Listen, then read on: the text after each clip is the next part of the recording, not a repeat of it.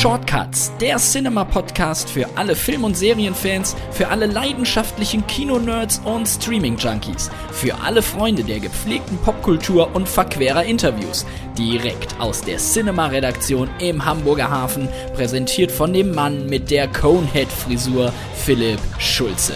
Hallo, hallo und herzlich willkommen zu den Cinema Shortcuts, dem Podcast der Film- und Serienzeitschrift Cinema. Ja, dieses Intro, ich gebe es zu, ist schon mittlerweile wirklich ein bisschen Oll, ihr kennt es zu Genüge. Ich gelobe Besserung, aber bis es soweit ist, bis ich mir was Neues mir ausgedacht habe, überbrücken wir das Ganze doch mit dieser Ausgabe. Und in dieser Ausgabe gibt es richtig was auf die Ohren. Denn der Mann, den ich heute begrüße, den kennt ihr alle. Zumindest kennt ihr seine Stimme. Es ist Dietmar Wunder, Synchronschauspieler, Dialogregisseur, Sprecher, Moderator und die Stimme von Daniel Craig, Don Cheadle oder auch Adam Sandler.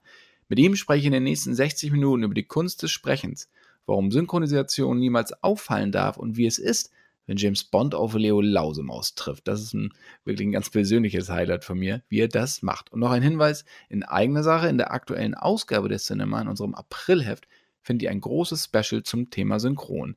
Und in dem haben wir unter anderem auch mit Katrin Fröhlich gesprochen, der deutschen Stimme unter anderem von Gwyneth Paltrow oder auch von Cameron Diaz. Aber nun wünsche ich euch viel Spaß mit der Stimme unseres liebsten aller Geheimagenten. Viel Spaß mit Dietmar Wunder.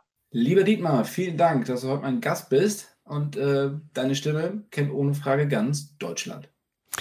Das ist schon mal eine wunderbare Einleitung. Da fühle ich mich gleich ganz geschmeichelt und freue mich sehr. Ich freue mich sehr, mit dir jetzt zu plaudern. Und die Sache ist ja, dass deine Stimme und auch die Stimmen deiner Kollegen, die machen ja wirklich Blockbuster aus Amerika erst zu massentauglichen Events. Das muss man ja einfach mal so sagen, denn dann äh, kann sie auch wirklich jeder sehen. Bist du dir dieser Verantwortung bewusst, ohne jetzt einen Druck aufbauen zu wollen? Schön, ohne einen Druck aufbauen. Ähm, ohne ich muss Spaß. dazu sagen. Das find, ich finde es äh, wunderbar, weil es was wirklich faszinierend ist. Ich bin ja groß geworden mit Captain Kirk, spricht natürlich Deutsch. John Wayne habe ich auch noch gesehen, fand ich super, kann natürlich Deutsch. Und irgendwann, ähm, ich habe letztes Mal nachgesehen, das war 1990, hatte ich ja erst meinen ersten Synchrontermin und bis dato, selbst während meiner Schauspielausbildung, war mir nicht so ganz bewusst, was heißt eigentlich synchronisieren und was ist es für eine Verantwortung, dass die Deutschen, Yippie Schweinebacke natürlich natürlich von Bruce Willis kennen und denken, Bruce Willis spricht es, aber das tut er natürlich nicht. Das sagt Manfred Lehmann. Und mit diesem Gefühl dann plötzlich in diese ja, in dieses Handwerksfach synchron schlüpfen zu dürfen und da zu arbeiten und sich wirklich da ausleben, austoben zu dürfen, das ist in erster Linie wahnsinnig viel Spaß. Und auf die Frage, die Verantwortung, ich würde es anders nennen, es ist für mich ähm, faszinierend, dass wir ja letztendlich dafür sorgen, natürlich mit dem Original, mit dem Schauspieler oder der Schauspielerin zusammen. Aber wenn dann so ein Film läuft im Kino, hoffentlich bald wieder im Kino, aber auch im Fernsehen oder wo auch immer, wir versuchen ja zu, dafür zu sorgen, dass die Leute weinen, dass sie lachen, dass sie mit uns Angst haben, dass sie mitfühlen. Das heißt, wir versuchen ja mit unserer Stimme das zu transportieren, was der Originalschauspieler ja letztendlich gespielt hat. Und wenn wir das schaffen, dann haben wir, glaube ich, den richtigen Job gemacht und Verantwortung ist es eigentlich dann nicht. Und wenn ich anfange darüber nachzudenken, ich glaube, dann äh, denke ich lieber nicht drüber nach. du hast gerade angesprochen, dass du Anfang der 90er deinen ersten Synchronjob hattest. Du warst vorher Schauspieler, bist du ja immer noch, aber du hast als äh, auf der Theaterbühne ja auch angefangen. Ja. Wann hast du das erste Mal so gemerkt, dass du ein ganz bestimmtes Gespür für unsere Sprache, aber auch für andere Sprachen hast? Äh, das fing wahrscheinlich schon an in der Schulzeit. Also ich habe letztens mal überlegt, ähm, wer war eigentlich derjenige, der mich entdeckt hat, in Anführungszeichen stimmlich oder sowas. Also ich weiß, dass ich während der Schulzeit wahnsinnig gerne auf der Bühne gestanden habe und irgendwelche Soft-Punk-Songs gesungen habe von Stiff Little Fingers. Dann habe ich Udo Lindenberg nachgemacht und habe irgendwie Songs von ihm gesungen, fand das total cool. Habe sogar meinen Abi-Abschlusssong damit. Äh, da hat der Rektor zwar gesagt, äh, jetzt ist die offizielle Abiturfeier beendet, aber da kam erst die Panikband unter der Gesangsleitung von mir auf die Bühne. Und das war toll. Also sowas, dann habe ich als ähm, Heinz Rühmann äh, Persif also Persiflagen gemacht und so. Das heißt, diese Faszination mit Stimme umzugehen, damit zu spielen, das war erstmal eine rein spielerische Sache, die mich fasziniert hat, die mir wahnsinnig viel Spaß gemacht hat. Und ähm, dann werde ich nie vergessen, da hatte ich, ich bin ja auch ausgebildeter Optiker, ich habe ja einen anständigen Beruf gelernt irgendwann mal. Ähm, da habe ich äh, während Da kannst du mir übrigens immer sehr, sehr, gut bei helfen, wenn meine Kinder wieder mit ihren kleinen Füßen meine Brillen Na, Natürlich. Machen. Ich, schicke dir mal was ein. Äh, schicke mir das zu, ohne Spaß, das kann ich wirklich noch. Also wenn ich jetzt wirklich so, es gibt so gewisse Handgriffe, die ich gelernt habe, wo ich dann echt noch lache, wenn dann irgendjemand sagt, mal kannst du das biegen und ich lege das hin und denke, das kannst du ja wirklich noch. Also es ist schon faszinierend, aber das ist eine andere Geschichte. Während meiner Ausbildung als Optiker habe ich parallel abends, weil mich die Schauspielerei nie losgelassen hat, äh, Schauspielunterricht genommen und hatte dann durch Zufall eine Komparsenrolle irgendwo gespielt. Äh, ich glaube sogar, das war damals mit, wie hießen es, die drei Damen vom Grill oder so, ich weiß es nicht mehr. Und da habe ich einen Schauspieler kennengelernt, ähm, der sagte, ach Mensch, Schauspieler finde ich ja interessant, dass du das werden willst, Ausbildung und so weiter und so weiter. Du, ich habe äh, vielleicht die Möglichkeit, dass du im Renaissance-Theater mal vorsprichst, was ich dann auch machen durfte. Natürlich unter dem, das war ganz klar, dass ich kein Schau noch kein Schauspieler bin, sondern in der Ausbildung. So dann äh, sprach ich vor vor dem damaligen Dramaturgiechef und hatte gespielt, die Katze auf dem heißen Blechdach, hatte mir die Rolle von natürlich Paul Newman antrainiert und fand, fand das total super. Hatte Gänsehaut, weil ich so aufgeregt war, weil ich dachte, wie geil ist das, ich kann auf der Bühne stehen und dann halt diese Rolle spielen. Und dann war ich fertig und ich sagte, danke fürs Zugucken. Und dann meinte der Dramaturgiechef, er, also an der Rolle, da müssen wir noch arbeiten. Das ist nämlich ja Paul Newman, wo ich dachte, okay, Dietmar, was bildest du dir eigentlich ein, Paul Newmans Rolle zu spielen? Aber egal. Aber, und dann wurde es wirklich ernst, da meinte er, aber wissen Sie was, Sie haben da was in Ihrer Stimme. Ich weiß noch nicht genau, was ich Ihnen empfehlen würde, aber machen Sie irgendwas mit Ihrer Stimme, ob Sie Gesangsunterricht nehmen oder eine Stimmausbildung, aber Sie haben was ganz Markantes in Ihrer Stimme. Das war mir zu dem Zeitpunkt, ähm, da war ich Anfang 20, war mir das noch gar nicht so bewusst, obwohl ich in der Schule damit gespielt habe und selbst mein Musiklehrer damals gesagt hat, Dietmar, du gehörst auf die Bühne. Aber dieser Dramaturgiechef hat dann wirklich so einen Knopf gedrückt, wo ich dachte, aha, was mit der Sprache, was mit, ähm, mit Stimme und sowas alles, das ist ja anscheinend, ist da irgendwas. Und dann fing ich offiziell mit meiner Schauspielausbildung an bei Gott hab sie selig Maria Körber in der Schule und da haben wir dann wirklich gelernt, was es heißt, mit Stimme umzugehen, Rollenstudium und sowas. Und da habe ich gemerkt, dass mir das Umgehen mit Sprache, mit Texten, zu mich in Rollen zu versetzen, äh, was mir natürlich dann auch nachher beim Synchron geholfen hat, dass mir das wahnsinnig viel Spaß gemacht hat und immer noch macht und mich auch sehr fasziniert. Was war da die größte Herausforderung, als du angefangen hast?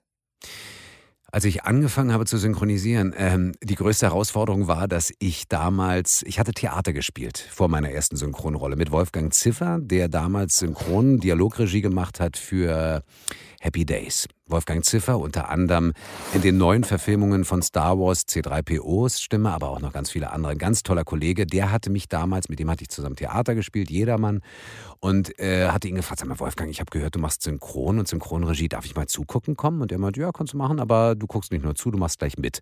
Nur hatte ich keine Ahnung, was das heißt zu synchronisieren, wie das geht. Und da war meine erste große Herausforderung die, dass ich ins Studio kam und keine Ahnung hatte, was ich da eigentlich machen soll. Dazu kam noch, dass die Rolle, die ich synchronisiert habe, ein stotternder Student war. So, da stehe ich also vor dem Mikrofon. Ja? Und äh, was muss ich denn jetzt machen? Wurde mir erklärt. Und dann habe ich den Originalton gehört und der stotterte sich da einen ab und ich musste das synchronisieren. Und das war eine echte Herausforderung, weil A, synchron zu sein, also lippensynchron zu sein und dann auch noch authentisch oder so zu stottern, dass es eben nach Stottern klingt und nicht technisch hergestellt. Ich würde sagen, das war mit die größte Herausforderung bei meinem ersten Synchrontermin. Und was würdest du sagen, hat, muss, welche Anforderungen muss ein Synchronsprecher erfüllen aus deiner Erfahrung heraus? Also was auf jeden Fall hilft, um zu synchronisieren, ist ein musikalisches Rhythmusgefühl oder überhaupt eine Musikalität. Weil du hast natürlich ganz viel mit Rhythmen zu tun und Rhythmus. Also der Rhythmus der Sprache des Originalschauspielers. Ich sage jetzt mal Schauspieler, weil ich bin Schauspieler. Schauspielerin synchronisiere ich selten. Aber ähm, das heißt also, dass ich im Grunde genommen dieses Rhythmusgefühl des Originalschauspielers, das muss ich ja im Grunde genommen umsetzen. Und da hilft es wahnsinnig, wenn du dieses Rhythmus und dieses musikalische Gefühl hast. Und ähm, du musst nicht die Originalsprache sprechen können. Also ich, äh, ich kann Englisch behaupte ich mal ganz gut. Aber spanische Filme zu synchronisieren oder sogar asiatische Filme, da fehlt mir natürlich, also das kann ich nicht, die Sprache. Das heißt, da kann ich nur nach dem Rhythmus gehen und natürlich mit Hilfe des deutschen Textes, ja. Aber das ist erstmal das, was wirklich ganz wichtig ist oder was ganz toll ist, wenn man das hat. Aber was natürlich auch dazu gehört, ist, ähm, Schauspielerei. Also du solltest schon Schauspieler sein, Schauspielerin sein, um zu synchronisieren, weil du musst ja innerhalb kürzester Zeit auf im Grunde genommen Knopfdruck schnipsen, musst du Gefühle wachrufen können, umsetzen können, was man vielleicht auf der Theaterbühne oder vor der Kamera oder wenn du eine Drehbuchbearbeitung machst, ja erstmal dann erarbeitest, während du probst, während du eine, äh, ne, ne, ne, weiß ich nicht, also eine Probe hast vor der Kamera, auf der Bühne und einen Ablauf hast. Und beim Synchron ist es ja so, ich sehe zwar, was der Originalschauspieler mir vorspielt, aber ich muss ja dann innerhalb kürzester Zeit wissen, wie fühlt sich das an? Oder wie muss meine Stimme klingen, wenn sie, wenn mir kalt ist? Dass ich dann sage, okay, wie fühlt sich das dann an, wenn ich jetzt sage, okay, mir zittert meinetwegen der, der Unterkiefer, ne? Oder wenn ich jetzt meinetwegen was hochhebe, wie fühlt sich das an? Also kann ich sagen, oder ich versuche es mal so zu beschreiben, das ist Schauspiel im Kopf, was in dem Moment stattfindet. Und das ja, da ist es natürlich schon sehr von Vorteil, wenn man eine Schauspielausbildung hat, um das ganze Repertoire im Grunde genommen herausziehen zu können. Und dann ist natürlich noch die spezielle Technik, dieses Schauspielen fürs Synchronisieren. Das ist nochmal was anderes, würde ich jetzt aus Erfahrung sagen, als auf der Bühne stehen oder vor der Kamera stehen oder selbst ein Hörbuch einlesen. Also das heißt Rhythmus, Schauspiel und was natürlich toll ist, ist, wenn man schnell Texte erfassen und sogar auswendig lernen kann. Also Kurzzeitgedächtnis. Das heißt, das Beste, was du machen kannst, ist, wenn du einen sozusagen den Originaltext hörst im Original, dann siehst du den deutschen Text, der liegt ja vor dir. Momentan äh, ist es meistens ein iPad oder ein Bildschirm, wo der Text dann drauf ist. Und dass du innerhalb kürzester Zeit kleine Dialogabschnitte auswendig lernen kannst, dann kannst du dich nämlich voll auf die Mimik, auf die Schauspielerei des jeweiligen Schauspielers einstellen. Und das sind, würde ich sagen, so die drei Grundsäulen. Und äh, dann natürlich auch, dass du keine Angst hast, vor dem Mikrofon zu spielen oder mit dem Mikrofon zu spielen. Dass du nicht sagst, oh, wenn Mikrofon da ist und rotes Licht, oh Gott, dann, dann, dann schnürt sich meine Kehle zu. Das ist natürlich alles, äh, gut, das ergibt sich natürlich auch mit der Zeit, dass man dann eine gewisse Routine hat und auch vielleicht so ein bisschen Lampenfieber verliert. Aber das ist natürlich auch eine Sache. Und zuletzt, also zuletzt ist natürlich auch die Stimme nicht unerheblich. Also wenn man jetzt eine Stimme hat, die meinetwegen nicht eine Mikrofonpräsenz hat, dann ist es unter Umständen schwieriger, übers Mikrofon so rüberzukommen, äh, wie es vielleicht erwünscht ist. Aber das kann man eigentlich erst feststellen, wenn man sozusagen mal so eine Mikrofonprobe macht. Aber ist es denn so, wenn du, ähm, also guckst du dir die einzelnen Szenen vorher schon nochmal an, gerade wenn es um asiatische Filme oder um spanische Filme geht, um einfach auch so ein bisschen natürlich die Aussprache ähm, für dich auch noch so ein bisschen nachzuvollziehen, wo du deine, deine Sachen reinsetzt? Also wo du deine Dialoge rübersetzt? Also das ist eine gute Frage. Ich glaube, ähm, also erstmal ist es so, dass du im Vorfeld, wenn es jetzt ein Film ist und wenn es geht auch bei Serien natürlich, aber da ist oft die Zeit leider nicht da, guckst du dir den Film im Ganzen, wenn es erlaubt ist. Es kommt ja auch noch dazu manchmal, dass aus Sicherheitsgründen der Film gar nicht gezeigt werden darf. Aber äh, sagen wir mal so, unter den besten Umständen ist es so, du guckst dir den Film einmal vorher komplett an. Und dann siehst du ja schon, also, aha, das ist der Gefühl des, äh, das Gefühl des Films, das ist das, was übertragen wird. Deine Rolle spielt so und so. Das heißt, da hast du schon mal einen ersten Eindruck, wohin führt die Rolle, wie spielt der Schauspieler, was, was wird ausgedrückt und wie wird es transportiert. Und ähm, dann hast du natürlich auch automatisch ein Gefühl, kriegst du so ein bisschen für die Sprache. Aber das Eigentliche passiert dann wirklich erst während der Aufnahme, weil du ja dann unmittelbar kurz bevor du aufgenommen wirst auf Deutsch, hast du ja sozusagen den Originalton nochmal gehört. Einmal, zweimal, wie oft du willst. Und dann hast du natürlich schon das Gefühl der Sprache oder den Sound der Sprache im Ohr. Und ähm, das trägt dich dann automatisch in so eine andere Richtung. Also ich denke mal, oder andersrum, musst du mal darauf achten oder auch äh, die Zuhörer, wenn ihr französische Filme deutsch synchronisiert seht, hat es einen ganz bestimmten Tonklang im Deutschen. Und amerikanische Filme haben wieder einen anderen Tonklang. Und das ist wirklich so, dass die Sprache, also die Mentalität, ähm, auch was mit dir selber macht, wenn du Deutsch synchronisierst, aus welchem Land auch immer. Ja, ganz interessant. Ich hatte mal gehört, Deutsche, wenn die eine Liebeserklärung machen, dann glaubt man schon, sie marschieren wieder irgendwo anders ein. Das hat ein Engländer gesagt, fand ich sehr. Das ist auch nicht schlecht. Ich liebe dich. Ja, genau, das war schon so eine Sache. Also ich meine, eine, Lust, eine, lustige Anekdote dazu ist, dass ähm, meine, meine Frau ist Amerikanerin und oder beziehungsweise Jamaikanerin und äh, die Familie lebt in Amerika und die haben natürlich, die können kein Deutsch, ja langsam lernen sie ein bisschen Deutsch, aber ähm, ich werde nie vergessen, als ich meinen Schwager kennenlernte, also den Bruder meiner, meiner Frau, äh, sagt er, Dietmar, was machst du denn eigentlich? Und habe ich erzählt, okay, ich synchronisiere. Was, hat er gesagt, was heißt das Voice-Over? Und habe ich gesagt, nee, weißt du was, ich zeig dir mal was. Und zwar habe ich ihm dann eine Szene gezeigt aus Jerry Maguire, äh, Cuba Gooding Jr. Die Szene kannte er natürlich und er kannte natürlich Show Me the Money und diese ganze Szene. Und da habe ich gesagt, guck dir das auf Englisch mal an und dann spiele ich dir das Ganze mal auf Deutsch vor.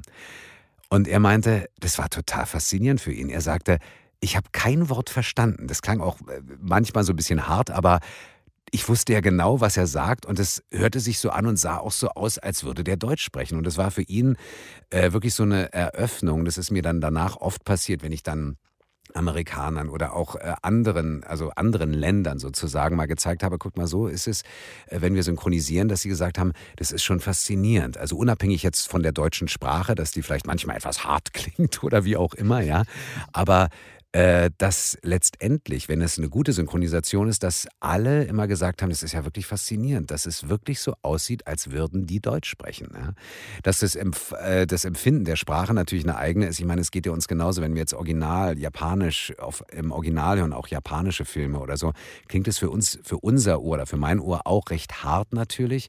Aber das ist, das ist natürlich auch so dieses, ähm, die Gewohnheit der Sprache, wenn du sie jeden Tag hörst, wenn du damit aufgewachsen bist, hast du ein anderes Verhältnis dazu dazu und wenn du sie verstehst natürlich auch noch. Ne? Also von daher versuche ich aber in Zukunft noch einfühlsamer meine Liebeserklärungen zu machen. Okay, versprochen. Hast du denn, apropos Liebeserklärung, hast du schon mal zwei Personen in einem Film gesprochen?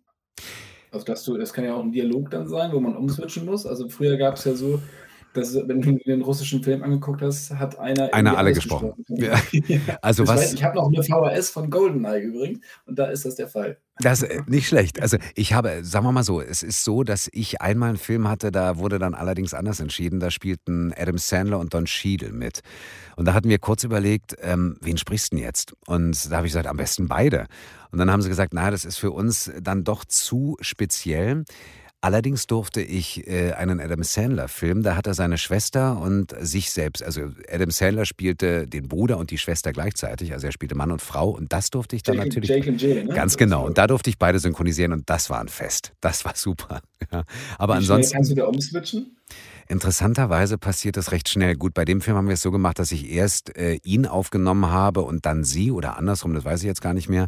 Ähm, aber rein theoretisch, das ist ja auch das, was ich oft bei einem Hörbuch mit ganz viel Freude mache, ist dieses innerhalb kürzester Zeit im Dialog umschwitz, äh, umswitchen. Das ist das, was natürlich als Schauspieler ein Fest ist. Also wenn man jetzt mal sagt, Hallo, wie geht's dir? Mir geht's gut, danke schön. Was willst du denn jetzt eigentlich hier? Sei doch mal ruhig. Ich sag dir doch, du sollst jetzt ruhig sein. Ich gehe ja schon. Und du kannst mit mir einen Martini trinken gehen. Das sind so Sachen im Kopf, die passieren dann so wie äh, mehrere Töne spielen. Und das, das ist als Schauspieler für mich ein Fest, sowas zu machen.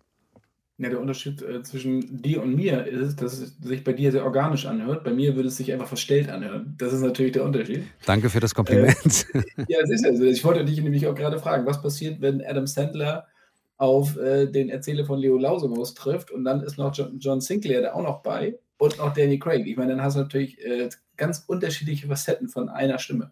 Das ist, äh, und wie gesagt, das passiert ja oft beim Hörbuch, weil ich ja auch die Charaktere dann versuche so umzusetzen, dass hier jeder, dir, also jeder, jede, jede Figur aus dem Buch jeweils eine andere Stimmfarbe hat.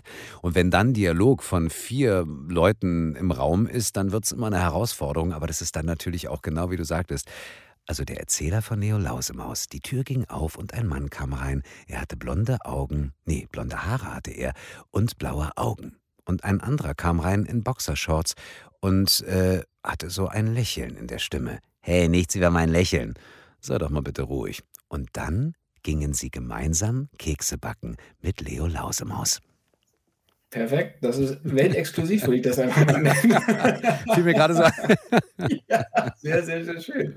Aber du hast ja, ähm, wie näherst du dich denn diesen unterschiedlichen Leuten an, also diesen Charakteren? Weil, ich meine, wir sind natürlich gut, Leo Lausemaus ist jetzt mal außen vor, weil es keine reale, kein reales Vorbild gibt. Ja. Aber wie du sagst, wenn du Adam Sandler hast, wenn du Don Cheadle hast, wenn du äh, Daniel Craig hast, versuchst du auch die, die Originalstimme so anzueignen oder machst du eigentlich, dass du sagst, nee, ich muss mein eigenes Ding ja machen, weil ich habe ja natürlich meine eigene Stimme. Also ich würde sagen, natürlich versuche ich aus meiner privat oder aus meiner Stimme, aus meinem persönlichen Stimmvolumen jeweils die Farbe des jeweiligen Schauspielers rauszunehmen, die dem entspricht. Ähm, was natürlich sehr dabei hilft, ist, wenn ich jetzt Daniel Craig vor Augen habe. Ja? Also gerade wenn er jetzt James Bond spielt, aber auch bei den anderen Filmen, der hat ja von der Art ähm, bei Bond eine sehr zurückgenommene, coole Art und artikuliert ja auch nicht groß aufwendig. Er muss ja die Welt retten, ganz nebenbei. Und, ähm, und er ist ja auch ziemlich direkt auf den Punkt gebracht und unaufwendig von der Artikulation. Und dann stelle ich mir auch ihn vor, dann stehe ich wahrscheinlich auch so vor Mikrofon, wie er sich körperlich hinstellt, auch von der Mimik des Gesichtes her. Bei Sandler ist es nur, und dann weiß ich, Sandler hat dieses Lächeln in der Stimme und äh, hat auch immer so ein bisschen so eine gewisse Lässigkeit dabei. Und dann habe ich sofort ihn vor Augen und dann rutscht meine Stimme. Vielleicht kann man sagen, so eine gewisse Schublade. Also die Schublade Adam Sandler ist dann dieses, wo ich weiß, aha, das ist dieses Lächeln in der Stimme.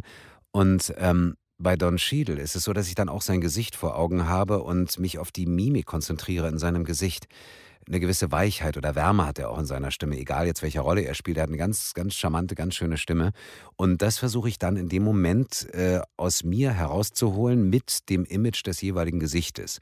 Und was ich auch immer Anfängern oder Leuten, die jetzt sozusagen mich um Rat fragen, sage, versuch einfach wirklich auch zu gucken, Guck dir das Gesicht des jeweiligen Schauspielers oder der Schauspielerin an. Wie ist die Mimik? Artikuliert er sehr offen, sehr überartikuliert oder ist er zurückgenommen, wie Daniel Craig meinetwegen sehr zurückgenommen spielt? Und von der Statur her, stell dich so hin wie er und versuche die Mimik zu imitieren oder na, also authentisch nachzuspielen. Und dadurch passiert ganz oft, dass deine Stimme automatisch in so eine Richtung geht. Und das heißt also, dass ich dann schon die, die jeweiligen Originalschauspieler vor Augen habe oder dass ich dann sage, okay, aus dem, also die Stimme des Originals ist natürlich auch meine Priorität. Also ich versuche natürlich schon dann die Stimmfarbe zu haben, die auch der Originalschauspieler hat in dem Fall. Aber dann ist es ja, wenn der Schauspieler eine völlig andere Rolle spielt, jetzt bei Craig Bond, aber Logan Lucky war es dann doch ein bisschen was anderes. Stimmt. Ähm, dann äh, musst du da ja genauso weiter Schauspieler noch und dich weiter noch in, äh, in andere Richtungen bringen. Das heißt, du musst diesen Film natürlich auch kennen und weiß, wissen, was für eine, was für eine Stimmung hat er. Das stimmt. Also es gibt ja, oder es gab ja mal eine Zeit, wo Synchronspieler, äh, Synchronschauspieler oder Synchronsprecher etwas belächelt wurden. Da wurde gesagt, ja, du bist ja so ein Nachquatscher. Habe ich auch noch miterlebt, dass ich damals, als ich anfing zu synchronisieren und dann ab und zu noch gedreht oder als ich damals gedreht hatte, dann ähm, ans Set kam und dann wurde es so ein ganz bisschen belächelt, äh, Synchronsprecher. Und ähm, und das war für mich in dem Moment so ein ganz bisschen äh, auch so ein, äh, ich bin aber nicht nur eine Stimme, ich bin nicht nur Sprecher, ich kann auch Schauspielern, glaube ich. Und das war damals so, und dann gab es die Zeit, da wechselte oder da änderte sich das so ein bisschen, als nämlich die in Anführungszeichen Originalschauspieler, nicht Originalschauspieler, sondern Schauspieler von vor der Kamera plötzlich synchronisieren mussten. A, weil sie sich entweder selber synchronisieren mussten oder B, weil sie dann bei Animationsfilmen besetzt wurden. Und da habe ich es oft erlebt, dass dann Schauspieler kamen und sagten, Mann, ey, das ist ja richtig schwer. Das ist ja ein ganz eigenes Handwerk, ja. Es gab, es gibt ganz tolle Kollegen, die äh, auch vor der Kamera ganz berühmt sind und ganz super äh, synchronisieren können und die einen auch wirklich einen sehr großen Respekt vorm Synchronisieren haben. Und was ich über die Jahre für mich wirklich herausgefunden habe, es ist ein ganz spezielles Handwerkszeug, was man, was man beim Synchronisieren braucht. Was ich vorhin erwähnte, ist dieses Schauspielen auf Knopfdruck, äh, Gefühle wachzurufen innerhalb kürzester Zeit. Das, was man vom Mikrofon als Synchronsprecher, Synchronschauspieler können muss, ähm, ist ein bestimmtes Handwerkszeug. Das ist genauso, als wenn man vor der Kamera steht und weiß, ich gucke jetzt nicht in die Kamera, es sei denn, es ist gewünscht. Ich gucke auch nicht unten auf die Markierung oder äh, mache große äh, Spelastik im Gesicht, wenn ich weiß, ich habe eine ganz nahe Großaufnahme. Das sind ja Techniken, die man fürs Film, Filmen braucht, ja, oder das muss man auch erlernen und das ähm, lernt man auch. Auf der Bühne ist genau das Gleiche. Ich muss wissen, wie ich spiele, so dass es in der letzten Reihe, äh, Reihe 80 hinten auch noch wahrgenommen wird und dass man mich versteht. Und dieses Handwerkszeug, würde ich mal sagen, ist beim Synchronisieren, wie gesagt, ein spezielles. Und das muss man dann sollte man auch erlernen. Also das ist nicht selbstverständlich, dass wenn man, wenn man sagt, ich habe eine tolle Stimme und ich bin Schauspieler, dass ich es auch sofort synchronisieren kann. Ja. Ja, eben, weil du auch gerade sagst, Synchron-Schauspieler heißt es ja auch. Das Ja. heißt, ich meine, du sprichst morgens einen Lover, nachmittags einen Actionheld und in der Mitte noch irgendwas anderes. Ne? Ja. Also du musst ja auch vom Kopf her, du kannst ja nicht einfach nur deine Stimme nur dementsprechend angleichen, sondern du musst natürlich auch in der Rolle sein, sonst würdest du es ja nicht vernünftig sprechen können, gehe ich mal von aus. Das ist das Faszinierende, das stimmt nämlich wirklich, dass du ja wirklich äh, das schöne Geschenk als Schauspieler im Synchronbereich hast, ist, dass du wirklich unter Umständen morgens äh, den Helden synchronisierst oder die Heldin synchronisierst, dann gehst du weiter und dann bist du plötzlich, weiß ich nicht, der Böse, der, der Mörder und dann gehst du abends noch irgendwie Cartoon sprechen oder sowas. Also das heißt, du springst als Schauspieler ja wirklich von extremsten unterschiedlichen Rollen in die nächste und das ist natürlich für Schauspieler, also für die Schauspielerei ganz, ganz toll. Und ich habe auch immer gesagt, ähm, letztendlich, wenn diese Leute sagen, ach, ähm, sie sind ja in Anführungszeichen ja bekannter als Stimme als als Schauspieler vor der Kamera. Ähm, da sage ich immer, ja schon, mag sein, aber für mich ist es ja so, ähm, wer hat die Möglichkeit, wirklich äh, in großen Hollywood-Blockbustern oder in großen, ganz, ganz tollen Filmen, müssen ja noch keine Blockbuster sein, kann ja ein ganz toller kleiner Film sein, da mitzuspielen oder mitzuwirken mit der Stimme, das ist ja deutschen Schauspielern nicht so sehr gegeben. Also ich nenne es mal der Christoph Waltz-Effekt. Der findet ja nicht oft statt, dass wirklich ein deutscher Schauspieler, in dem Fall auch österreichischer natürlich, ähm, die Möglichkeit hat, äh, weltgroße Filme oder große Weltproduktionen mitzu, mitzuspielen oder da mitzuwirken. Und das dürfen wir im Synchron natürlich ganz oft und dann in den unterschiedlichsten Rollen. Also wenn ich jetzt mal angucke, welche Leute ich synchronisieren darf, angefangen von, von Daniel Craig, Adam Sandler, Don Cheadle, das sind ja so unterschiedliche Charaktere, Sam Rockwell zum Beispiel. Diese unterschiedlichen Rollen würde ich, selbst wenn ich vor der Kamera national oder international berühmt wäre, würde ich ja nicht diese unterschiedlichen Rollen spielen dürfen, weil man als Typ vor der Kamera mit Gesicht natürlich festgelegter ist, als wenn man jetzt meinetwegen in Anführungszeichen sich als Stimme so ein ganz bisschen mehr hinter den hinter, also hinter, hinter, hinter Mikrofon zurückzieht in dem Fall. Ja. Also von daher würde ich sagen, ist das Austoben als Schauspieler wunderbar. Ich habe auch immer so das Gefühl, wenn über Filme gesprochen wird oder auch über Serien, dass es in erster Linie immer um Schauwerte geht und im Kino, aber was ja auffällt, ist, dass, wenn der Ton ausfällt, ist mehr Tumult, als wenn das Bild ausfällt. Mir ist es zum Beispiel jetzt auch bei Tenet, bei Christopher Nolan aufgefallen. Da gab es ja dann auch von vielen Seiten die Beschwerden, man würde es ja gar nicht so richtig verstehen, also vom, äh, von der Sprache her, ja. äh, was geredet wird. Ähm, Nolan war ganz überrascht und sagte, ja, ihr sollt euch das ja auch angucken. Also das ist jetzt auch nicht so wichtig, was ich schon etwas erstaunlich fand von ihm, Wahrscheinlich ähm, hat er gedacht, ach, den Film muss man auch nicht wirklich verstehen, keine Ahnung. Aber damit wollte ich eigentlich unterstreichen, wie wichtig für die Menschen einfach Sound ist. Ja? Und das äh, dass sie auch verstehen, was da passiert. Und wenn das Bild für drei Minuten ausfällt, verstehen sie den Film immer noch. Das ist äh, ein Geschenk sicherlich auch, was Stimme angeht. Also wenn man sich mal überlegt, was macht die Magie der Stimme denn aus eigentlich? Wenn ich jetzt sage, gut, ich habe ähm, ein schönes Bild äh, oder meinetwegen auch laufende Bilder, in dem Fall jetzt ein Film und der Ton ist weg, ich höre keinen Sound, ich höre keine Geräusche, ich höre auch keine Stimme, ähm, sind die Bilder natürlich sehr, sehr schön. Also wenn ich mir jetzt vorstelle, ich bin in der Natur, in den Bergen, wo ja wirklich ganz oft sehr viel Stille herrscht, nimmt mich natürlich die Atmosphäre mit. Und es ist eine wahnsinnig eindringliche Atmosphäre, die ich in dem Moment habe. Aber wenn ich mir dann noch vorstelle, wenn mir dann noch jemand was erzählen würde, mit einer ruhigen, sanften Stimme, dann würde ich vielleicht diese Atmosphäre noch mal intensiver nachnehmen, ohne jetzt der Natur zu nahe treten zu wollen. Also überhaupt nicht, ja. Aber wo ich sage, das ist natürlich eine, eine Magie der, also die Magie der Stimme macht natürlich ganz viel aus, dass, dass wir uns zurücklehnen, Bilder im Kopf entstehen, wenn jetzt jemand eine Geschichte erzählt. Und die Bilder im Kopf, die sind natürlich eine oft gewaltigere ja, ich weiß gar nicht, ein gewaltigeres Bild, als wenn du es vielleicht in, in, in, auf dem Foto siehst oder sowas. Ja? Also wenn du jetzt sagst, pass auf, ich erzähle dir jetzt mal die Geschichte ähm, von, von, von dem Mädchen, was, was äh, den Wolf im Wald trifft, also Rotkäppchen oder sowas. Und ich erzähle die Geschichte so, dass man dann wirklich da denkt, oh wow, da kommt ja das Mädchen und dann hört man plötzlich das Rascheln und so. Das hat natürlich, das kann dich auf eine Reise mitnehmen, die vielleicht nachher noch viel eindrucksvoller ist, als wenn du es in, als Film sehen würdest oder sowas. Ja? Ja, dieser Begriff des Kopfkinos, ne? Ja, ganz genau. Ganz genau. Aber in, den letzten Jahren hat ja auch, finde ich, so, eine Art Renaissance stattgefunden, was so Hörbücher angeht, was Hörspiele auch angeht. Ja. Also ich erinnere mich, ich bin ja auch mit, natürlich in den 80ern bin ich äh, mit drei Fragezeichen, TKKG und diesen ganzen Sachen aufgewachsen, also klassischen Hörspielen, die es ja vor allen Dingen nur in Deutschland gab. Das ist ja eigentlich auch ein deutsches Phänomen. Ne? Ja. Ähm, also Hörbücher gab es in Amerika ja immer, also vorgelesene Sachen, auch diese Orson Welles Geschichte, das gab es ja auch immer, aber wirkliche Hörspiele so in Kassettenform ist ein deutsches Phänomen, wenn ich das richtig sehe, oder? Also so habe ich das auch äh, erfahren. Also dass jetzt äh, diese Hörspielkultur, die wir kennen, was du sagtest, die drei Fragezeichen, TKKG und, und, und Leo Lausemaus oder so, das sind Sachen, die sind wirklich äh, was typisch Deutsches. Also wo die Kinder aufgewachsen Ich habe auch, ich habe Lego gebaut und habe dabei äh, Star Wars gehört oder so, die Hörspiele, also die alten May, damals, ja, ja. Oder Karl May, wunderbar, die Platten noch, ja. Dschungelbuch und, und weiß ich nicht was alles, das super schön. Der Schatz im Silbersee oder äh, ganz, ganz viele Sachen, Tom Sawyer und Huckleberry Finn und das alles als Geschichte vorgelesen, also vorgetragen als Hörspiel.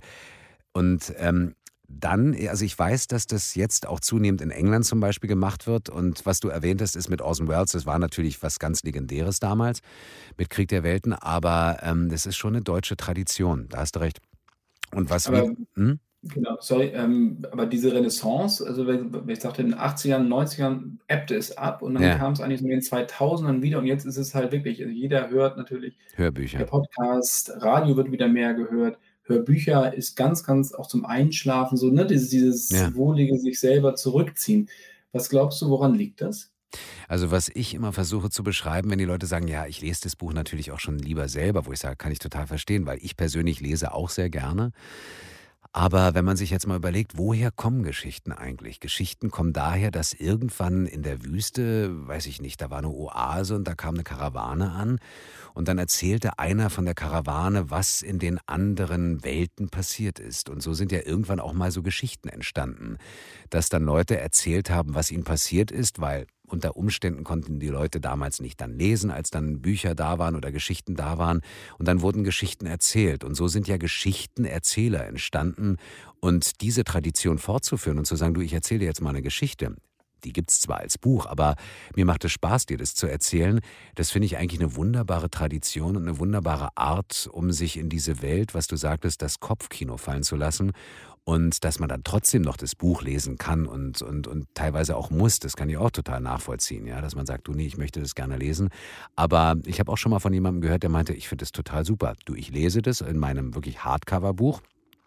Dann gehe ich ins Auto und fahre los, höre dann an der Stelle genau weiter das Hörbuch und vielleicht kann ich nachher im E-Reader, weil ich dann nämlich das Buch nicht dabei habe, weiter lesen und diese weiß ich nicht, nenn es 360 Grad oder wie auch immer, ähm, Entertainment-Möglichkeit, äh, das finde ich super, ja. Und wenn du sagst, okay, und wenn mir dann noch jemand diese Geschichte auch vielleicht mit so einer actionreichen Atmosphäre vorlesen kann, ähm, dann ist es ja schon einfach sowas, wo du sagst, das ist dann noch ein bisschen mehr als Buch lesen. Das ist dann wirklich dieses Kopfkino, ohne den Fernseher anschalten zu müssen. Ist die Arbeit an einem Hörbuch anders als in einem Film?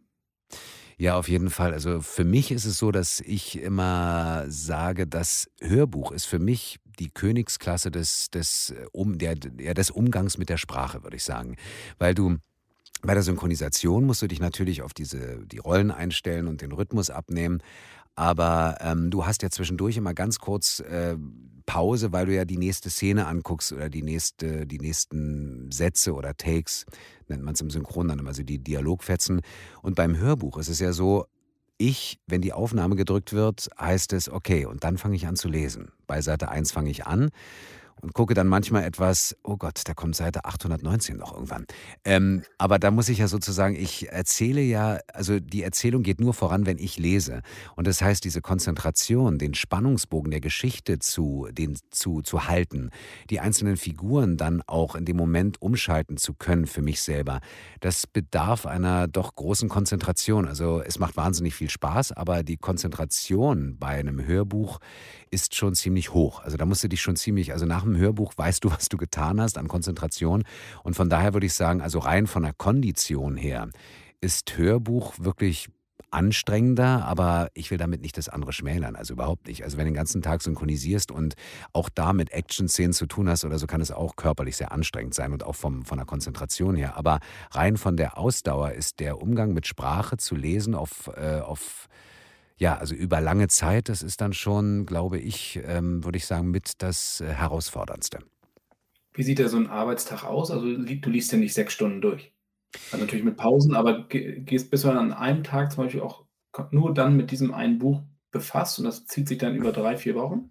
Ja, also ja, es ist so, ich, hab, ich lese jetzt gerade ein Hörbuch und zwar, also gestern angefangen, heute weitergemacht und morgen äh, ist es dann zu Ende.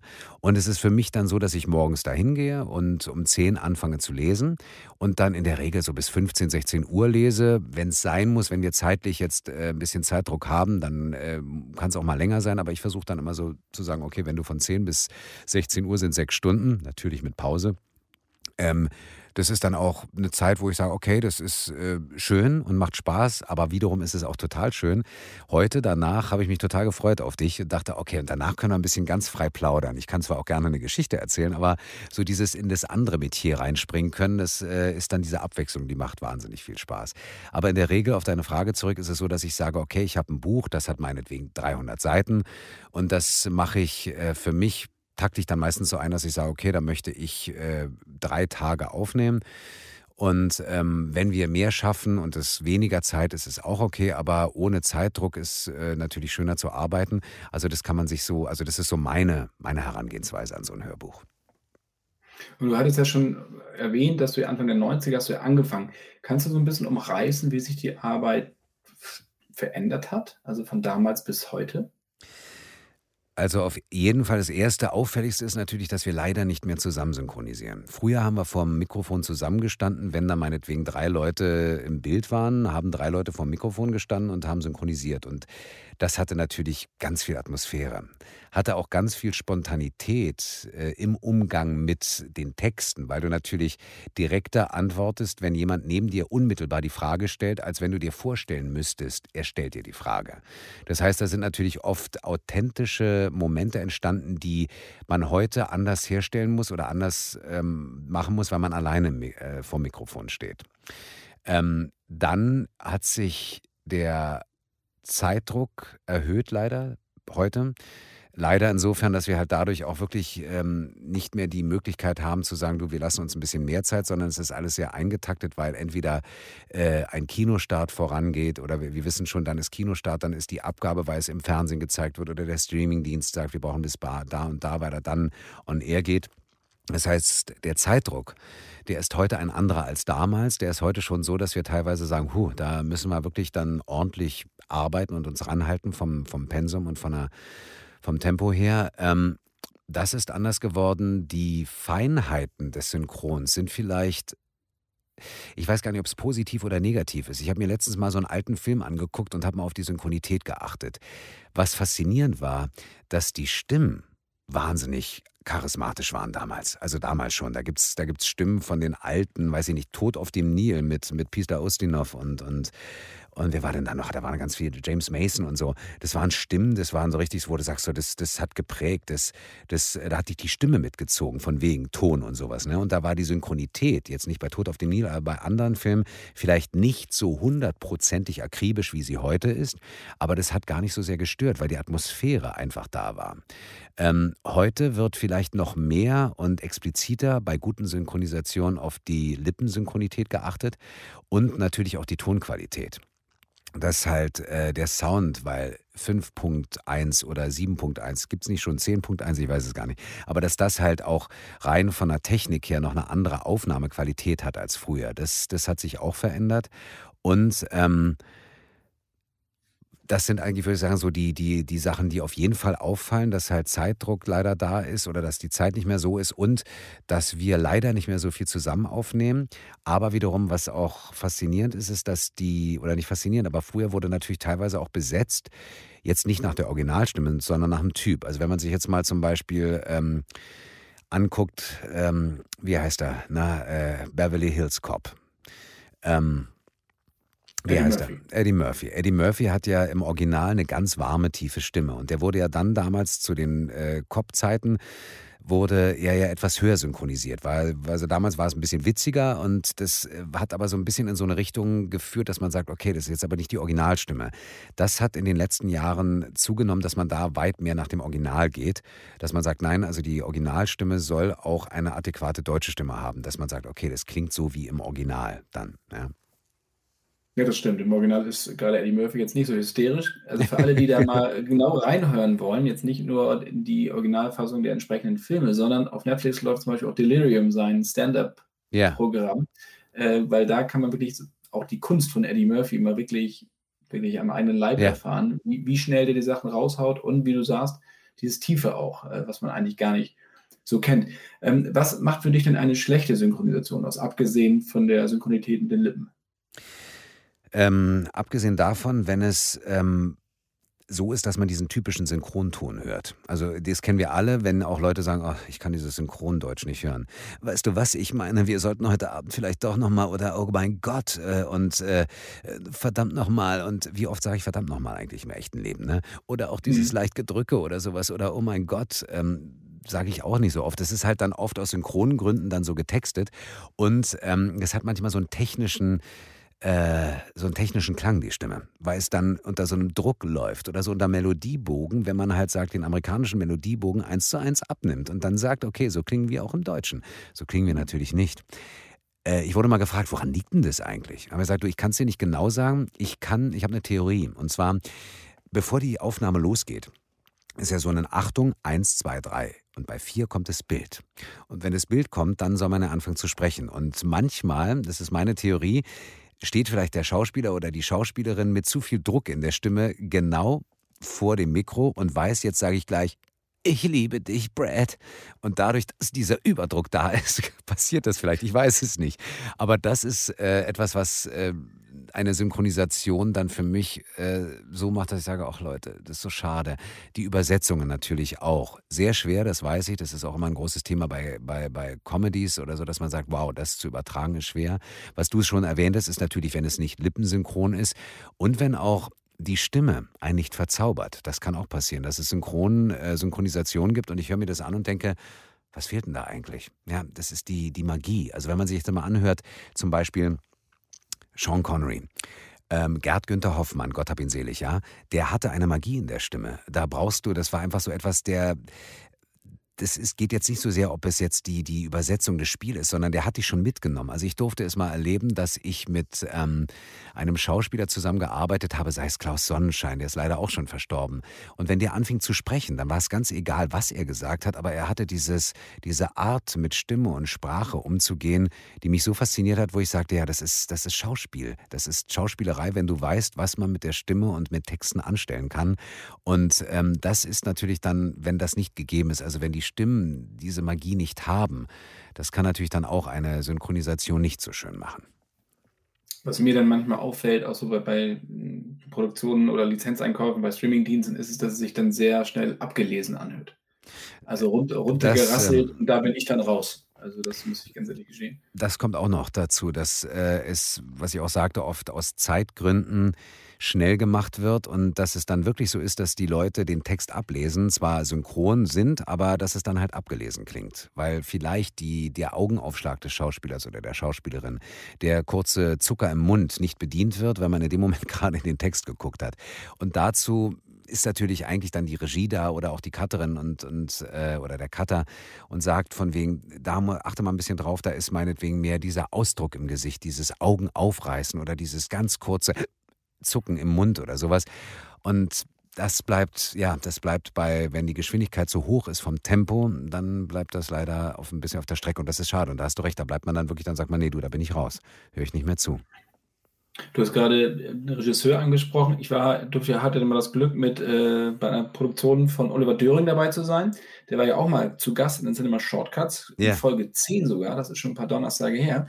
Äh, da hatte ich mitgesprochen in Berge des Wahnsinns. Da hat er äh, mir dann mal eine kleine Sprechrolle gegeben. Ich kann nur so viel sagen, besonders glorreich habe ich mich nicht geschlagen, aber ich habe Ach. da erst auf, richtig mal kennengelernt, was, also was ihr wirklich macht und wie schwer das ist. Und was mich da besonders beeindruckt hat, ist das Zusammenspiel. Das habe ich so auch im Kino oder sonst bei Dreharbeiten nicht gesehen. Das Zusammenspiel zwischen Regisseur und Sprecher, Schräg, Schräg, Synchron, Darsteller. Ich meine ganz genau, wenn der Regisseur sagt, nun, nun lauf mal. Und du siehst, dass der Sprecher nicht läuft, aber die Stimme läuft. Du hörst es. Ja, ja. Diese Nuancen, wie du sagst, das kleine Mundwinkel, äh, zuckende Mundwinkel, das überträgt sich halt einfach. Und das finde ich die, die, wirklich die größte Kunst überhaupt, Bewegungen mit der Stimme äh, zu illustrieren oder darzustellen, ohne sich selber zu bewegen.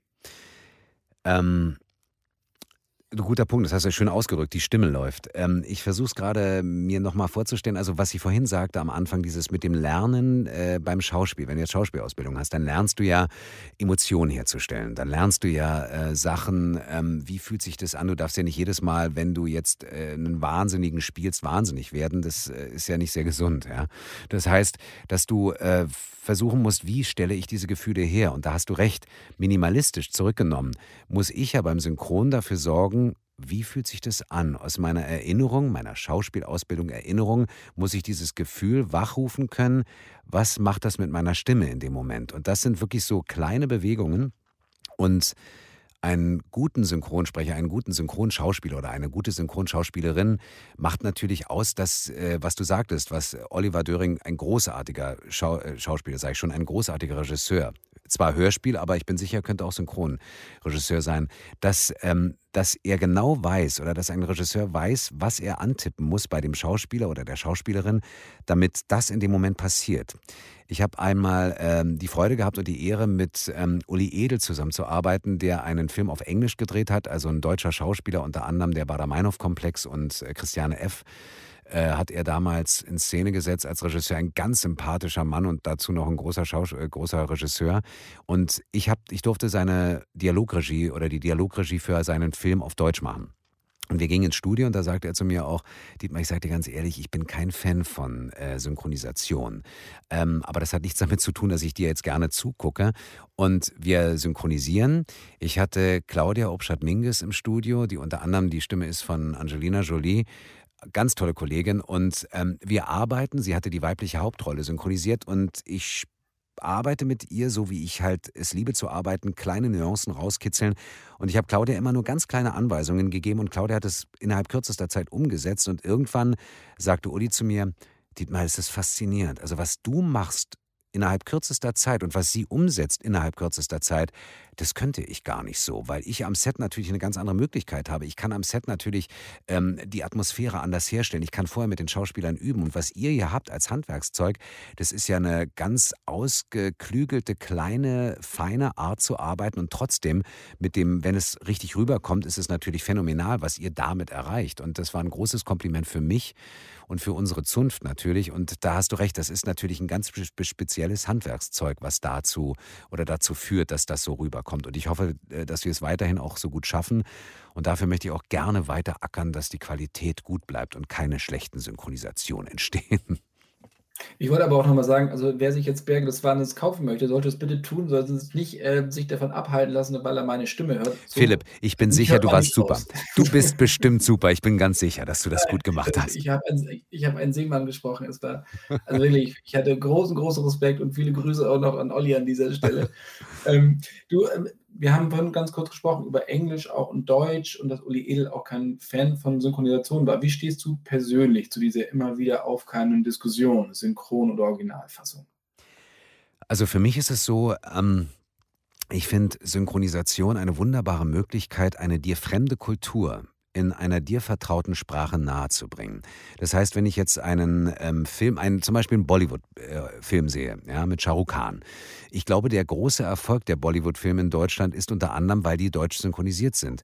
Weil diese Wärme, dieser, dieser, was heißt die Wärme? Also die vertraute Stimme, die vertrauten Klänge, beziehungsweise auch der, der, der Sinn der, der, der Worte natürlich, äh, das ist natürlich im Deutschen, versteht ein Deutscher das oder eine Deutsche. Ja? Das heißt, das, was ähm, vielleicht im Original dann gesagt wird und wir nicht verstehen können, gut, da wird auch Englisch gesprochen, aber natürlich auch in dem Film jetzt, sei es Indisch, sei es Chinesisch, Japanisch, Amerikanisch, Französisch. Und ähm, da ist ja dadurch, dass wir die Sprache nicht verstehen, entwickelst du unter Umständen eine Distanz zu dem Film, weil du ja in gewisser Weise dich distanzierst, weil du die Sprache ja nicht einsaugen kannst. Und da ist Synchronisation ein ganz tolles Hilfsmittel, dir das nahezubringen.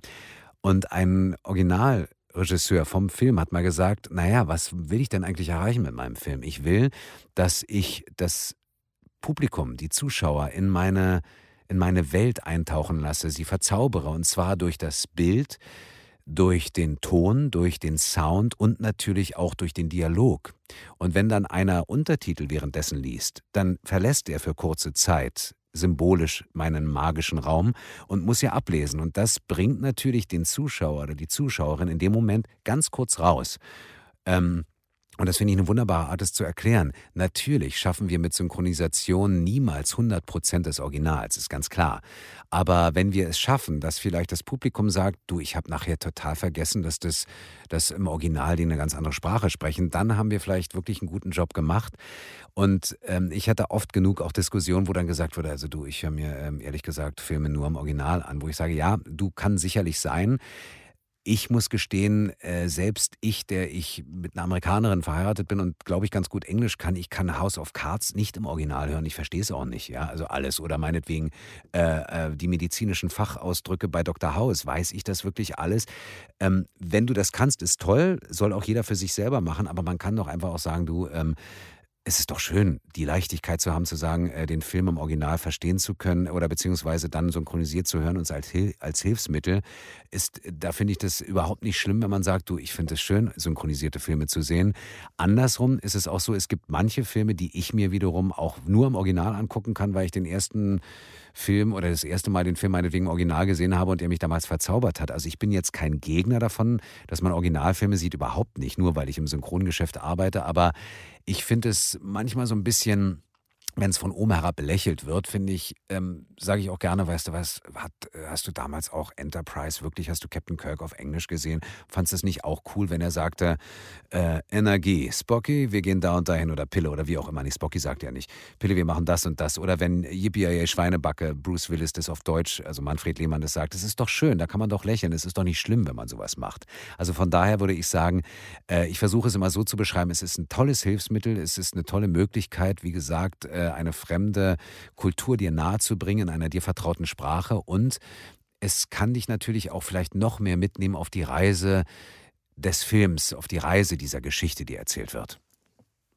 Das, was du vorhin gesagt hast, fand ich sehr interessant, ähm, dass es am besten ist, wenn derjenige oder der Zuschauer vollkommen vergisst, dass es nicht, dass der Film nicht in seiner Muttersprache gedreht ist. Dazu passt ja auch ein, ein Satz von dir, die perfekte Synchronisation darf nicht auffallen. Ganz genau. Ja.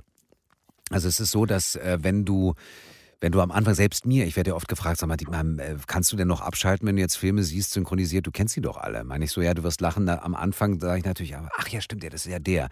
Aber wenn es gut synchronisiert ist, vergesse ich das total. Und dann bin ich wirklich nur noch im Film drin und lass mich verzaubern. Und wenn wir das erreichen, wie gesagt, dann, ähm, dann haben wir, glaube ich, eine gute Synchronisation äh, geliefert.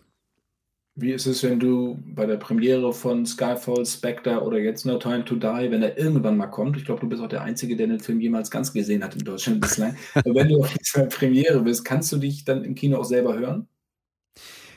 Ich finde, ich bin dann so aufgeregt, weil ich den Film toll finde und weiß natürlich auch meistens, wenn es jetzt eine Premiere ist, sehr aufregend ist, das Ganze, was drumherum passiert und so mitzuerleben. Und weil es oft der erste Moment ist, es wird bei No Time to Die, äh, no Time to Die auch so sein, dass ich den Film das erste Mal wirklich auf der Leinwand sehe mit dem fertigen Sound, mit der fertigen Mischung, so dass ich dann einfach mal aufgeregt bin, wie ist das dann wirklich im Kino zu sehen und zu hören? Und auf deine Frage kann ich mich selbst hören. Ähm, also ich gehöre jetzt nicht zu denen, die sagen, hm, das ist aber total toll, mich selbst zu hören. Überhaupt nicht. Ja. Ich sehe es dann wirklich professionell. Funktioniert das, was wir versucht haben darzustellen? Wenn es funktioniert und die Leute meinetwegen lachen oder reagieren, äh, in die richtige Richtung, dann freue ich mich und dann ist es so wie Applaus kriegen, wo ich sage, ach, ist das toll, es hat funktioniert. Also von daher höre ich das gerne, aber es ist jetzt nicht so, dass ich mir abends immer zum Einschlafen meine eigene Stimme anhöre. Ja, Leo Lausemaus vielleicht. genau, vielleicht dann. aber ist es dann, es ist ja mittlerweile auch so, dass gerade bei den großen Blockbustern du ja nur Schnipsel zu sehen bekommst am Anfang, ne? Dass du dann äh, Szenen bekommst, die du synchronisierst, auch aus, das ist ja aus Sicherheitsgründen, dass der Film nicht in der Gänze von A nach B geschickt wird. Ja. Guckst du den dann auch nochmal bei Bond ja genauso? Ist es dann, dass du am Ende den aber auch nochmal ganz dann schauen kannst oder bleibt es bei diesen Fragmenten? Nein, ich schaue mir das dann, also im Kino, klar, schaue ich mir sowieso ganz an, aber wenn wir dann äh, fertig sind mit der Synchro, ist es ja meistens so, dass der Film dann auch noch gar nicht fertig geschnitten ist. Dann ist es ja so, dass wir, wir arbeiten ja meist mit einem Schwarz-Weiß-Bild. Da sind die Effekte noch nicht fertig, da ist der Sound noch nicht fertig. Dann sind natürlich lauter Wasserzeichen auf dem Bild selber drauf, weil aus Sicherheitsgründen das gemacht wird. Dann sind dann Zahlen drauf vom Timecode und so. Das heißt, wenn wir so zu Ende synchronisiert haben, äh, haben wir vielleicht eine bessere Fassung, weil man fängt an mit einer Schnittfassung 1, dann kommt eine 2, dann kommt eine 3. Es kann sogar sein, dass dann nachher bis 18 und dann gibt es immer noch ein finales Schlussbild, äh, was dann kommt. Und da kann es sein, dass ich meinetwegen eine Szene, die ich am Anfang synchronisiert habe, vielleicht schon in Farbe sehe und dann einen Eindruck habe, aber dass ich den Film dann in Gänze fertig, ohne irgendwelche komischen Zahlen oder so sehe, das passiert wirklich erst im Kino oder wenn ich das Glück habe, vielleicht bei der Mischung des Films, wenn wir da mal dabei sein können. Ja. Wir sind ja jetzt alle, wir machen das ja auch gerade remote, das heißt, wir sehen uns leider nicht in Person, was ich sehr bedauere. Ich auch. Ähm, aber wie, wie hat diese, die, diese Corona-Geschichte, wie hat die die Synchronbranche getroffen?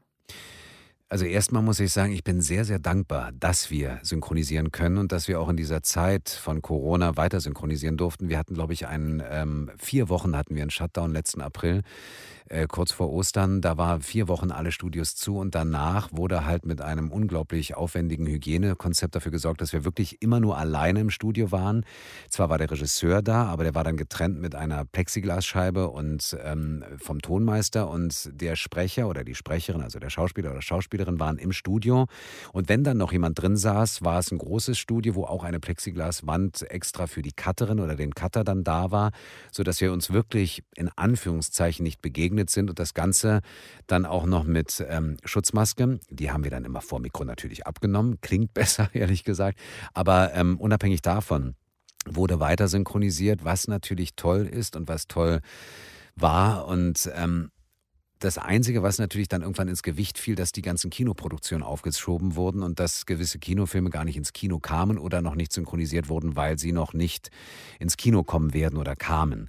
Und dadurch war natürlich so, dass es insgesamt hieß, wird jetzt weniger synchronisiert, haben wir nicht mehr so viel zu tun, aber es war anscheinend genug Material da, so dass wir weiter synchronisieren durften. Also das heißt, wir dürfen weiter synchronisieren, aber du siehst die Kollegen, die du ja eh leider in den letzten Jahren immer weniger sahst, weil wir immer einzeln aufgenommen wurden. Da hast du vielleicht jemanden gesehen, wenn du gingst, kam der nächste oder die nächste. Und das wird jetzt versucht zu umgehen, dass man sich eben nicht mehr begegnet, weil dann Viertelstunde oder 20 Minuten gelüftet wird. Das heißt, du begegnest Kollegen nur noch selten. Und da merkst du schon, das fehlt einem, aber das ist ganz Leiden auf ganz, ganz hohem Niveau, weil wir dürfen weiter arbeiten in, unter, in diesem Bereich Entertainment und Schauspiel und das ist ein Geschenk. Aber man sollte ja auch glauben, dass gerade jetzt in diesen Zeiten sehr, sehr viel zu tun ist, aufgrund dieser ganzen ähm, weil die Streamingdienste immer mehr Sachen auf den Markt bringen und dergleichen mehr. Ja. Ähm, ist, es, ist es halt auch so oder gibt es da ja auch dann die Schattenseiten? Weil man hört natürlich auch, wenn ich mir manche Sachen angucke bei den Streamingdiensten, sind die Synchros jetzt nicht mehr ganz so doll zum Teil. Also da wird dann offensichtlich nicht auf professionelle Sprecher zurückgegriffen. Also was eine Tendenz ist, ähm, ich höre es immer nur, ähm, dass es teilweise durch die Geschwindigkeit, durch die Masse, die synchronisiert wird, dass dann auch äh, Leute, die Filme bearbeiten und Studios, die Filme bearbeiten, die jetzt vom Anspruch her einen anderen haben, als ähm, vielleicht gewünscht ist, um es mal so zu sagen. Ja, also dass da wirklich teilweise Synchronisationen mit Regisseuren oder ohne Regisseure stattfinden, dass die Texte, die Übersetzungen nicht gut sind, dass die Sprecher dann wirklich in Anführungszeichen nur Sprecher sind.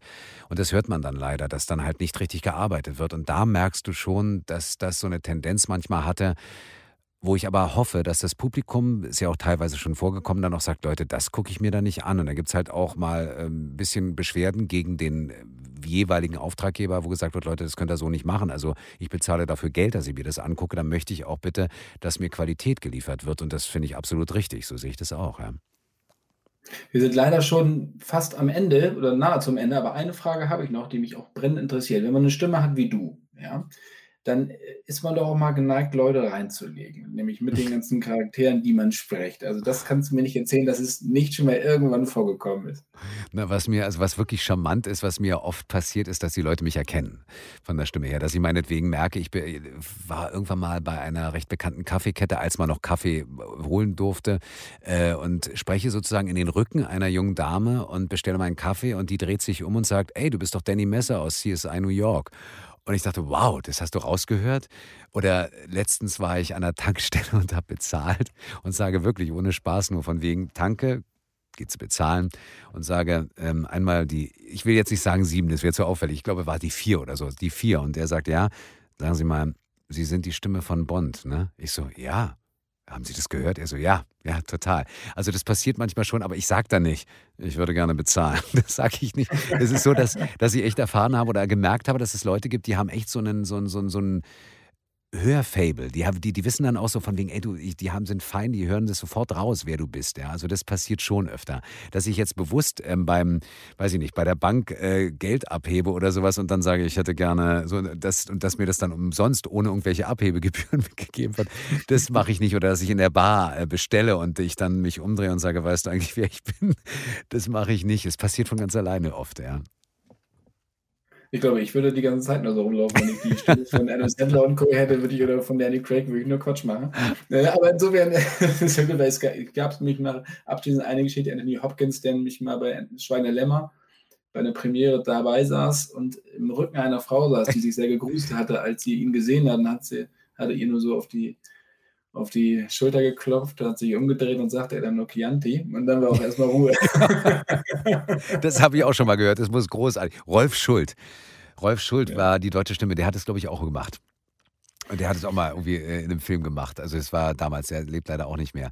Ähm, also von daher, sowas ist natürlich, du, das äh, passiert, äh, dass du dann meinetwegen, wenn du jetzt mit Leuten zusammen bist, mit Freunden, die sagen, ey, bestell doch mal oder sag doch mal irgendwas und dann, mach ich, dann macht man die Augen zu und dann erzähle ich einen kurzen Schwank aus irgendeinem Film oder so, dann sagen sie, ey, das ist ja irre, das funktioniert ja wirklich. Ja. Super. Du, vielen, vielen Dank, Dima, dass du dir Zeit genommen hast. War sehr gerne. Ein super interessantes Gespräch. Wir haben uns ja schon mal vor, haben wir gerade gesagt, das ist schon sehr, sehr lange her, dass wir uns gesprochen haben. Seitdem hat sich einiges getan. Ähm, ich wünsche dir alles Gute und hoffe, dass ich, ich höre dich auf jeden Fall hier bei mir im Kinderzimmer, bei meinen Kindern, höre ich dich jeden Tag. Sehr schön. Und ich freue mich sehr. Es hat großen Spaß gemacht, Philipp. Wirklich. Sehr gerne müssen wir uns wieder hören oder sehen. Und vielleicht sehen wir uns dann bei Bond. Wenn wir dann ja endlich mal zu sehen bekommen, äh, dann können wir dann hoffentlich dann mal ein Bier in Person trinken. Sehr gerne, sehr gerne. Äh, Herzlichen Dank, Dietmar Wunder. Ich hoffe, euch hat es gefallen. Davon gehe ich jetzt mal ganz stark aus. Und ich betone nochmal das Hörspiel Berge des Wahnsinns. Mit Philipp als, was warst du? Du warst Seemann. Ich war ein Seemann unter der Regie von Oliver Döring. Insofern, alles klar. Vielen, Dank, Dietmar. Bis bald. Sehr Ciao. gerne. Bis bald. Ciao.